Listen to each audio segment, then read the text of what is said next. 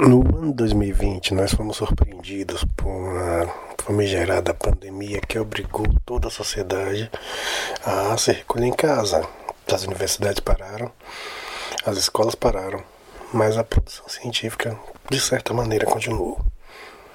Fomos obrigados a encontrar novos meios de comunicação e de difusão do conhecimento, que nos levou a nos adaptar a novas tecnologias.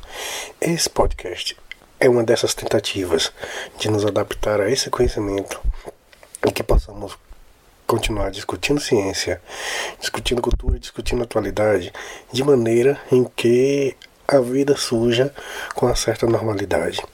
Porém, essas novas ferramentas também se transformaram muito eficazes para o momento pós-pandemia. É o que esperamos poder continuar com essas discussões aqui nesse canal, atingindo o maior número de pessoas possíveis.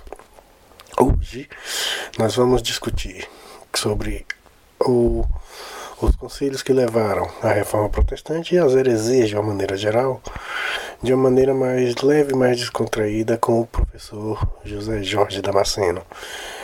Damasceno é professor da Universidade do Estado da Bahia professor do mestrado em Estudos Africanos, Povos Indígenas e Culturas Negras, PPG Afim, e discute essa questão de memória.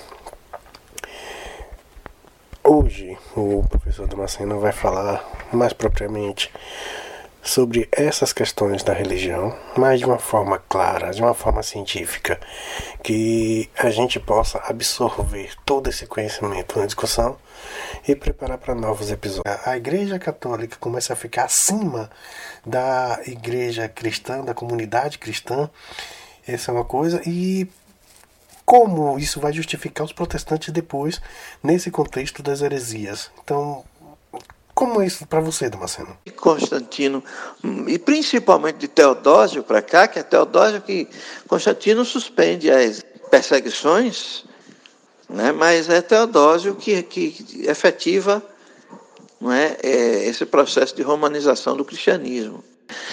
Isso se efetiva a partir de Teodósio. E é aí que aparecem os templos, as grandes catedrais, que ao longo dos séculos vão se tornando cada vez mais imponentes. Mais... E, e, e, e essa imponência aponta para a autoridade.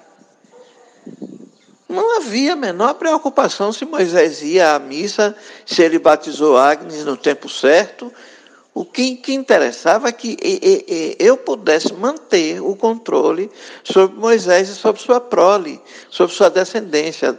Uma filha, duzentas filhas, não interessa. Com menos de um ano, parece, é, tinha que, que, que, que ser batizada a criança, sob pena de, de, sanções. Mas essas sanções não eram pensando na, na alma, na salvação. Até porque essa perspectiva isso não me parece que já se havia perdido há muito tempo. Então, o que, o que se privilegiava, o que se, que se pelo, o que, pelo que se lutava, era pela autoridade, pelo exercício da autoridade. Lembre que do, do, da queda do Império Romano, do esfacelamento do Império Romano, até aproximadamente o século meados do século XV, quando os estados absolutos começam a se constituir, a autoridade temporal e, é, e, e espiritual era da igreja. Então ela exercia a, a, o, o, tanto serviço litúrgico quanto cartorial. E assim ela conseguia manter o controle sobre tudo e sobre todos não há quem esconda, é, digamos assim, bens do fisco. Da igreja ninguém conseguia esconder. A igreja era muito mais eficiente do que a Receita Federal. Al Capone jamais conseguiria driblar a igreja. Eu entendia a reforma como um rompimento absoluto, uma reconstrução uma reconstrução. O que é que eu tomei como referência? A Bíblia. O que é que a Escritura diz? É isso. Então é isso que será feito. É dessa forma que a igreja será reconstruída. Mas só que Lutero mesmo não pensava assim quando ele lança suas 95 teses. Ele pensa num, num, num, numa rearrumação da igreja à qual ele pertencia. Como ele foi rechaçado, como a igreja reagiu, o clero, o alto clero, alto e médio clero, né? reagiram furiosamente contra as proposições dele, é daí que aparece a ruptura. A ruptura. O, a ideia de, de, de, de Lutero não era romper, era retomar, era re, sabe aquele freio de arrumação que, para mim, a ideia, Lutero não tinha em mente uma nova igreja. O que, o, o, que, o que acontece é que é, é, a reforma acaba liberando tudo que estava represado, a reforma abre um, uma fissura e o restante da água que estava represada força é, e amplia essa fissura. Né? A contrarreforma é uma tentativa de fechar aquela fissura, mas aí já está um, né? um aguaceirão retado, já saiu, já inundou, já fertilizou, já. Né? Então, para mim é por aí. Não há, não há uma, uma nova igreja a partir da reforma. Há algumas concepções teológicas novas ou, ou retomadas a partir das escrituras que, que possibilita o surgimento ou ressurgimento, que aí eu tenho uma dúvida cruel. Noves fora esses ditos hereges, que, que aqui e ali são combatidos pela igreja com mais ou com menos é, furor, né? Ou, ou rigor. Eram só eles? Era mesmo a Igreja Católica a única igreja a professar o cristianismo? Um cristianismo distorcido, um cristianismo paganizado, um cristianismo romanizado, um cristianismo é, morto, diga-se de passagem. Diga-se de passagem. Então, a população inteira do mundo conhecido né, do mundo euro-afro-asiático, euro, que viveu apenas sob a, a, a égide da Igreja Católica. E os poucos que se rebelaram foram, ou que se né, que questionaram, que foram aqueles ditos é, hereges, que todas as demais denominações, é, elas são mencionadas no pós-reforma. Os batistas que têm a mania de dizer que, que são originários de João Batista, ah, me faça uma garapa, velho. Me faça uma garapa. Quando Lutero abre essa fissura na estrutura é, eclesiástica entre 517 e 521, 1517 e 1521, aí o aguaceiro sai do, do, represado, né? represado e com força, que ainda tem essa questão que o represamento produz força. O DIC, representado pela Igreja Católica é, pré-reforma, ele, ele sofreu uma fissura e, por fim, foi rompido em vários pontos. Em vários pontos. Daí para frente é que aparece batista, presbiteriano, calvinista, luterano, é, e o, o cara lá da, da, da Suíça, que eu não me recordo o nome, é, Wesley, mas, o Henrique VIII aproveitou o buraco, no, no, fez um buraco no dique lá na parte dele, né? E, e por aí vai, e por aí vai, por aí vai. Me parece que teve um tempo que batistas e, e calvinistas, é, batistas e presbiterianos eram a mesma coisa. Quem estabelece a diferença entre um e outro é o calvinismo é o, e o arminiano, sei lá como é que chama. E por aí vai. Então, o, o que nós conhecemos do ponto de vista da formação das chamadas igrejas protestantes, é no pós-reforma. E que não altera. Aí, é o que eu quero, que eu venho dizendo.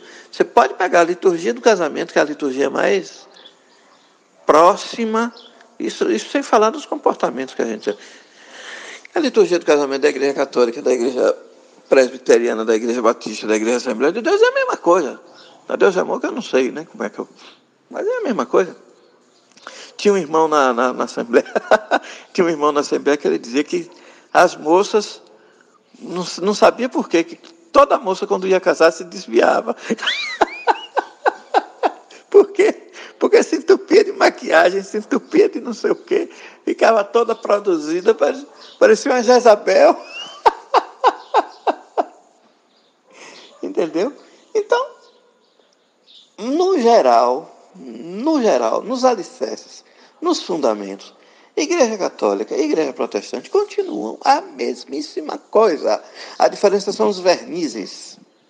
A diferença é que os pastores casam, tem famílias é, em, em, em diversas condições e algumas instituições que a Igreja Católica, que a, que a Igreja Católica mantém e que a Igreja é, Protestante nunca teve, que é o caso dos conventos, das é, freiras.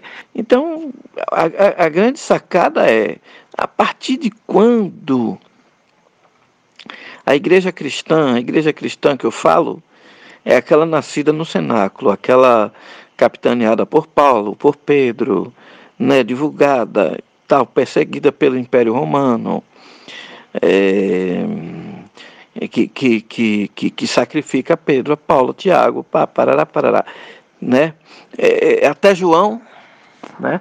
Como é que essa igreja, e olha que João já apontava, já apontava alguns desses desvios que vão aparecer mais lá na frente.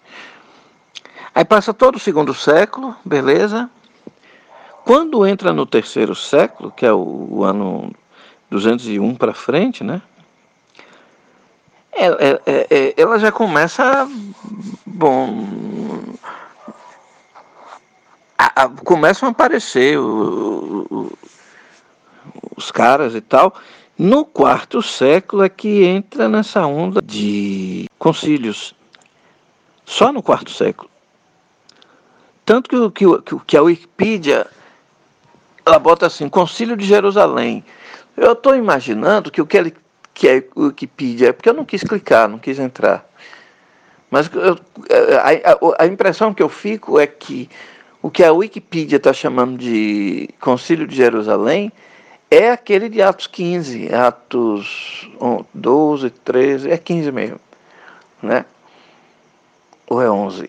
Ah, enfim, é para mim, quando, quando eles estão falando de Concílio de, de Jerusalém, é, é, o, é, é, é aquele convocado, inclusive, para discutir a a, a, a ida de Pedro para a casa de Cornélio, né, aquela do 11. E o 15, o Atos 15, que é aquele que interpela Paulo por não ter por não ter é, é, ensinado a circuncisão aos gentios, ensinado e os obrigado a fazer. Então, quando, quando a Wikipedia fala de, de lista os concílios, e entre os. O primeiro que aparece é o de Jerusalém, aí depois vem Niceia um, não sei quem, não sei quem, que é o peraí.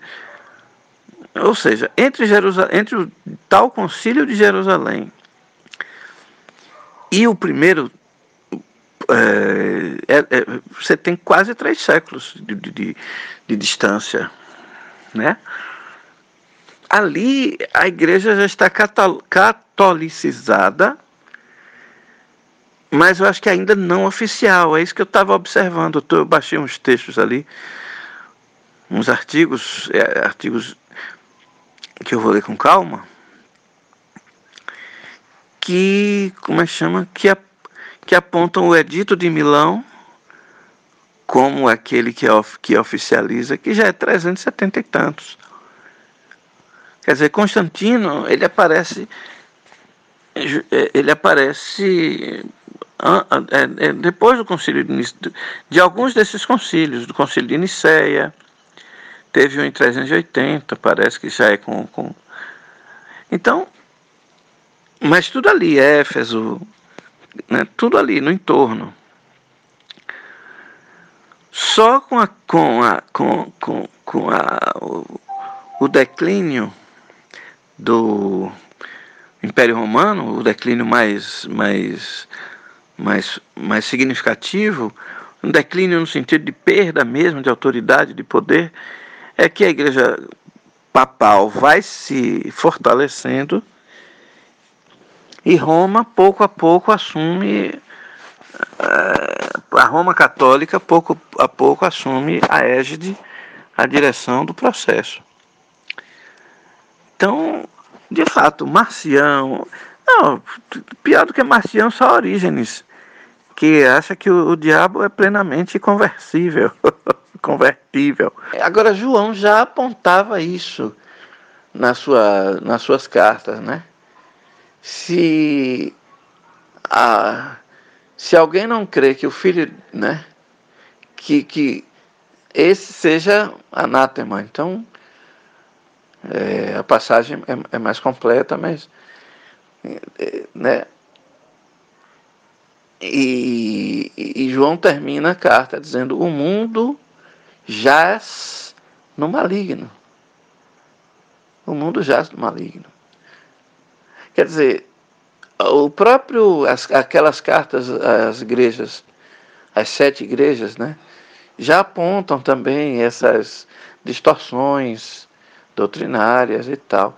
E aí a minha, minha, minha, meu questionamento é como é que os ensinos de Paulo e de Pedro são assim distorcidos, nobres fora os ensinos do Evangelho, que mas o de Paulo, de Pedro, do próprio João, como é que eles são distorcidos assim, velho, tão, tão rapidamente?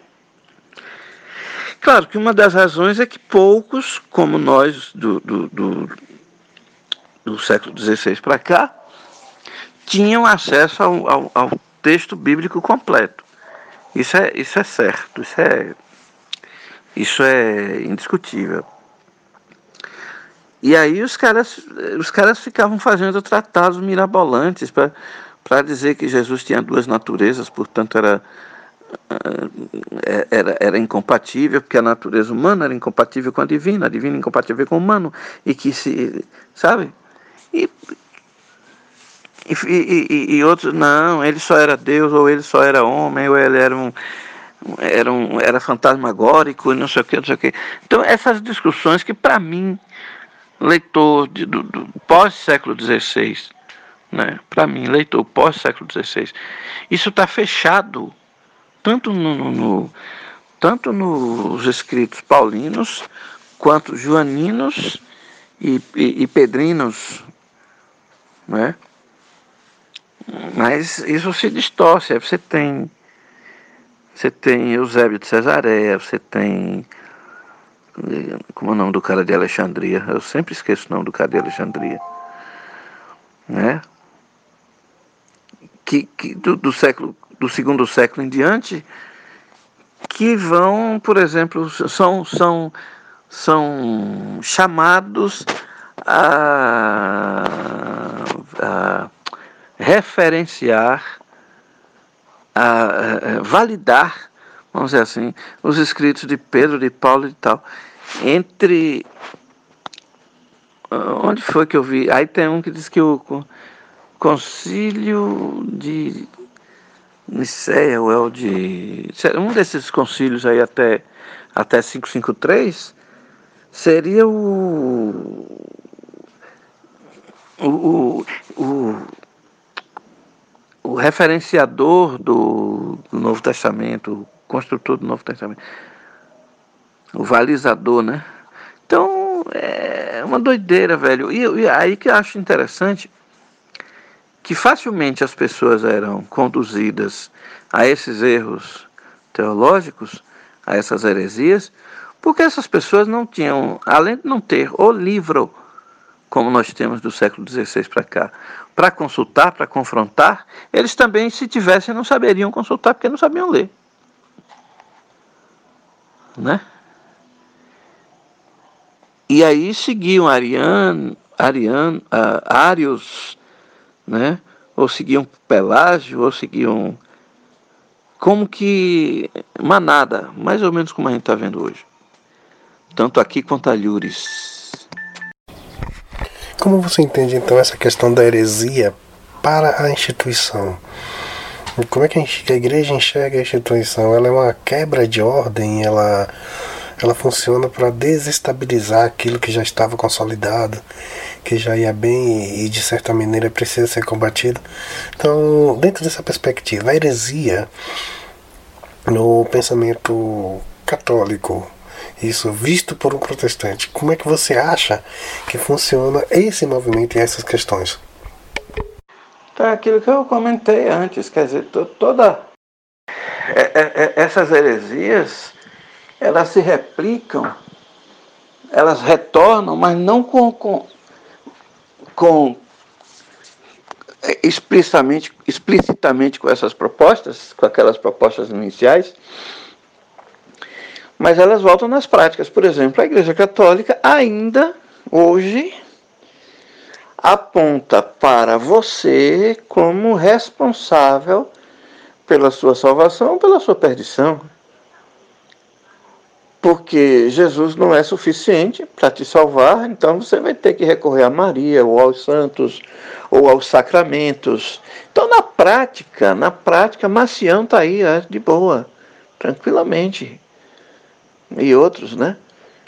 É, embora não apareça aquela ideia de que, é, de, de forma direta, ou Jesus era Deus ou Jesus era homem, os dois não dava, mas você minimizou ao, ao máximo a eficácia de Cristo e de sua morte na cruz, porque é, que, que, que não basta, quer dizer, não é bastante crer, é, quanto, é, é exatamente quanto, contra isto que, que Lutero se levanta, não é bastante crer, quer dizer, o critério. É, Lutero diz, diz o contrário, não, basta crer. Mas a, a igreja diz, não, epa, porque crê, crê em que mesmo? Aí aparecem, ao longo do tempo, dos, dos séculos, foram aparecendo os ditos dogmas, os, os sacramentos, Maria, Mãe de Deus, e a, trans, a, a transubstanciação e não sei o que. Então, a cons, consubstanciação. Então, tudo isso vai aparecendo ao longo dos, dos, dos, séculos.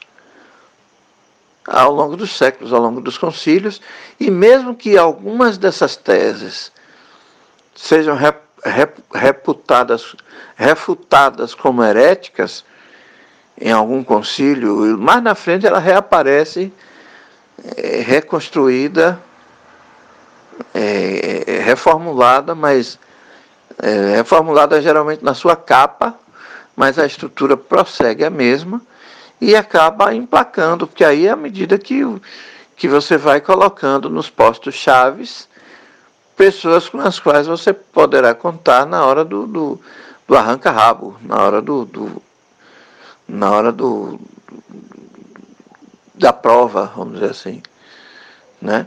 da prova de força.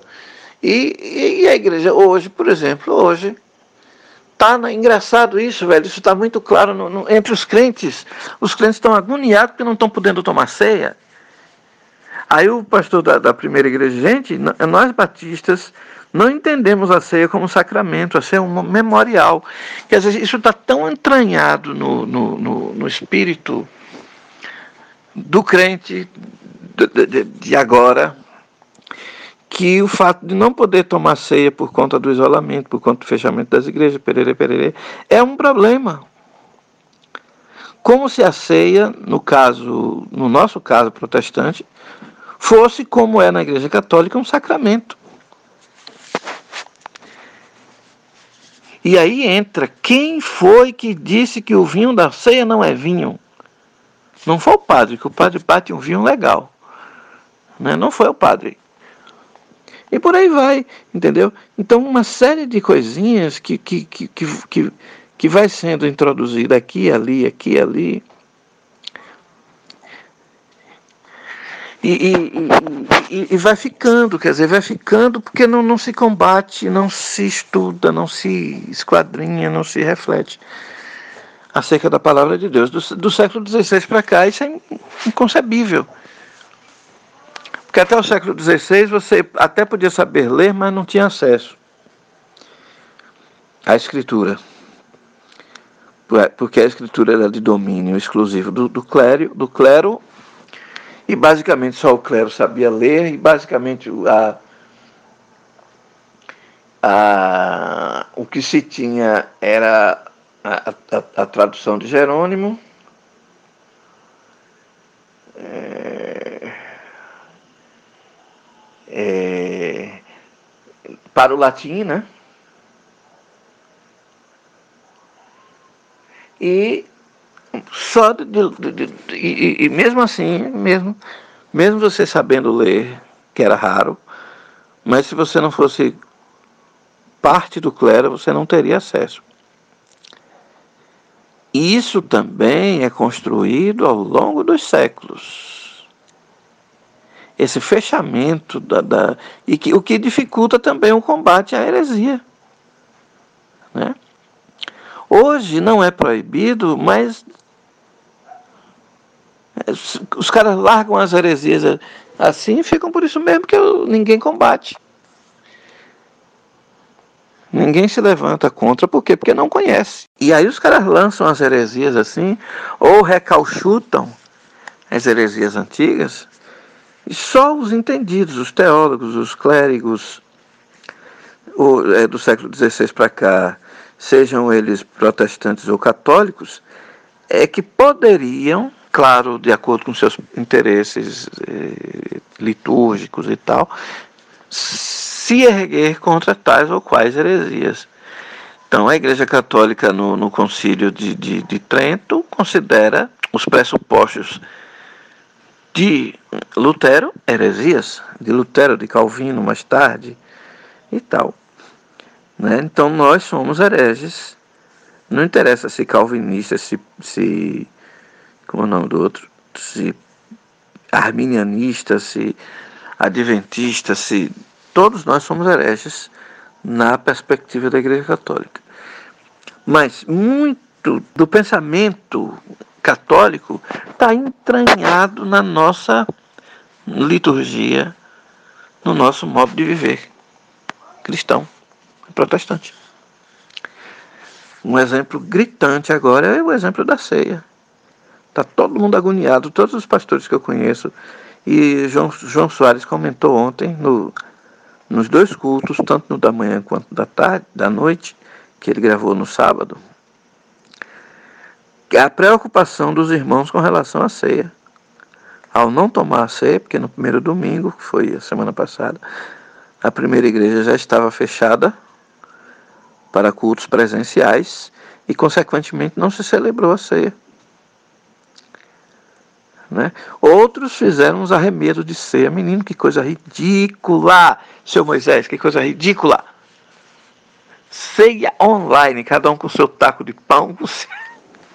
Aí Ricardo Gondim é, é, é, diz que no, no, em Rondônia alguém celebrou a ceia com que tinha à mão suco de melancia no lugar do vinho e polenta no lugar do pão. Quer dizer, gente, tá tudo bem, isso é simbologia, não vem. Mas só para forçar a situação, velho, só para só para forçar, não, eu tomei a ceia, ainda que não com os elementos costumeiros. Quer dizer, isso é misticismo. Isso é mistificar a ceia. E isso é, evidentemente, uma, vamos dizer assim, uma, uma extensão uma continuidade de vários, várias heresias, heresias que uh, permearam todo o catolicismo e, e até o século XVI, né, todo o cristianismo, e que, e que simplesmente se diluiu. A, a, a, por exemplo, entre, entre os protestantes se, se trocou o pastor pelo padre, ou padre pelo pastor, melhor dizendo. O enterro é o padre, o nascimento é o padre, o batismo é o padre, a doença é o padre. chama o padre, chama o padre. Entre os protestantes a mesma coisa, chama o pastor, chama o pastor, chama o pastor. Para nascer, para morrer, para doença, para mal-estar, para é, situação de, de, de alta aflição, chama o pastor. Quer dizer, eu não sou capaz de dirigir ao Deus eterno uma oração para me safar, ou para me aliviar, ou para me me tranquilizar na hora de uma aflição, na hora de, um, de, um, de, uma, de uma situação, vamos assim, é, extrema, né? Não, só, não só eu não sou capaz de fazê-lo, como Deus não vai me ouvir, porque precisa essa oração, essa inter, precisa ser, ser feita pelo pastor, no nosso caso, né? E há casos, inclusive, que não é nem qualquer pastor. Tem que ser o bispo. Entendeu? Quer dizer, de novo, derruba a proposta recuperada por Lutero do, sacerdó do sacerdócio, a partir de Paulo, lógico, né? do sacerdócio do crente. Né?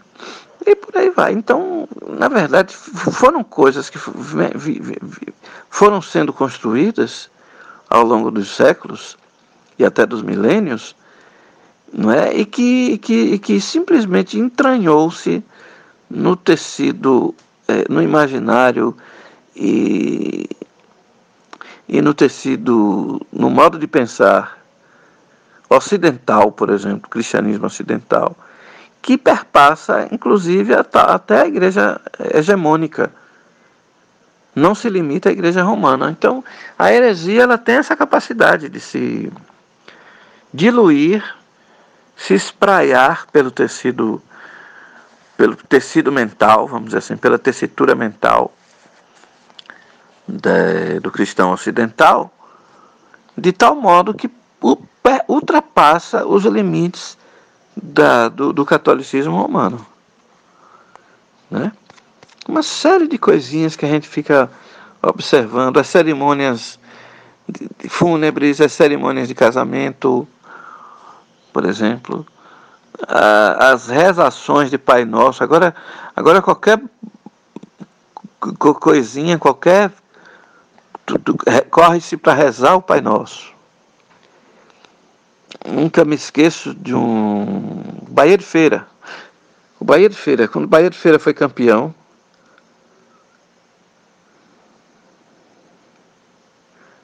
Foi, foi isso mesmo. O Bahia de Feira foi campeão. Ah, o, o tal do João Neto puxou um Pai Nosso lá que parecia, sabe? E por aí vai, quer dizer, umas coisas sem o menor sentido, né?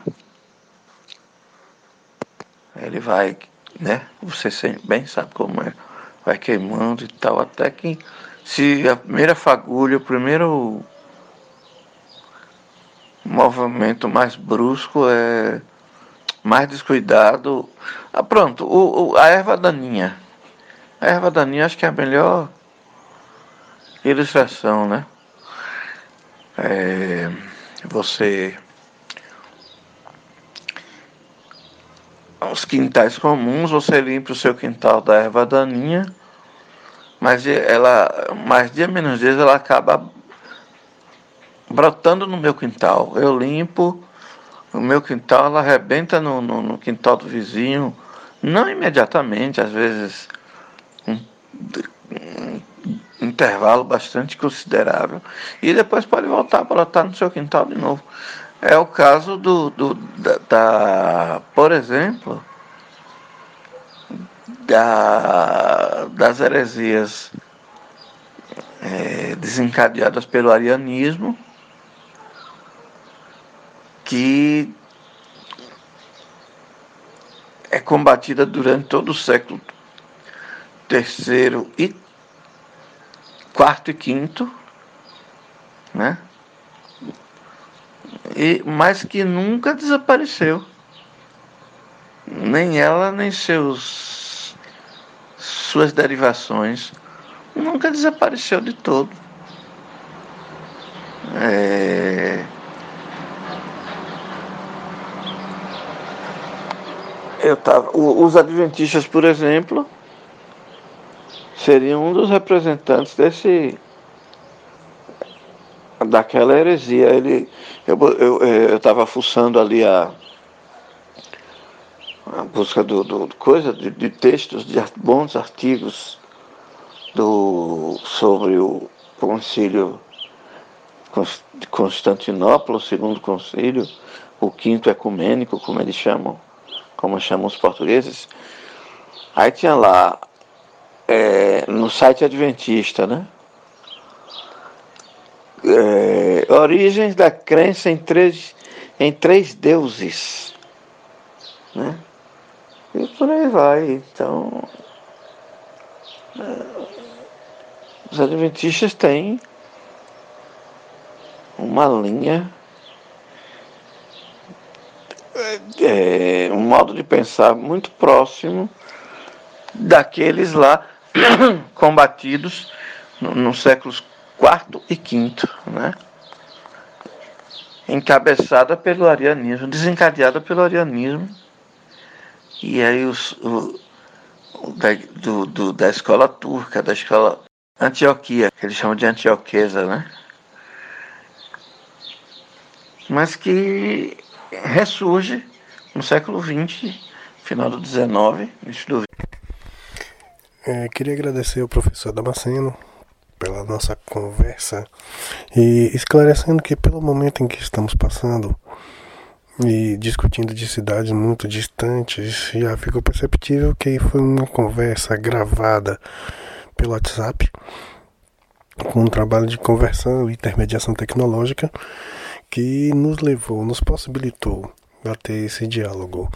É, pretendemos quinzenalmente ter um novo tema, uma nova conversa sobre diversos assuntos e espero que poder voltar com Damasceno sobre essa temática do protestantismo brasileiro hoje, dentro dos seus diversos ramos, para que a gente possa compreender toda essa movimentação que acontece atualmente. Então, Damasceno, muito obrigado e esperamos nos encontrar assim que passar essa epidemia para ter uma conversa mais assertiva, mais dialogada sobre esse momento. Estejam todos felizes, estejam bem e até o nosso próximo episódio.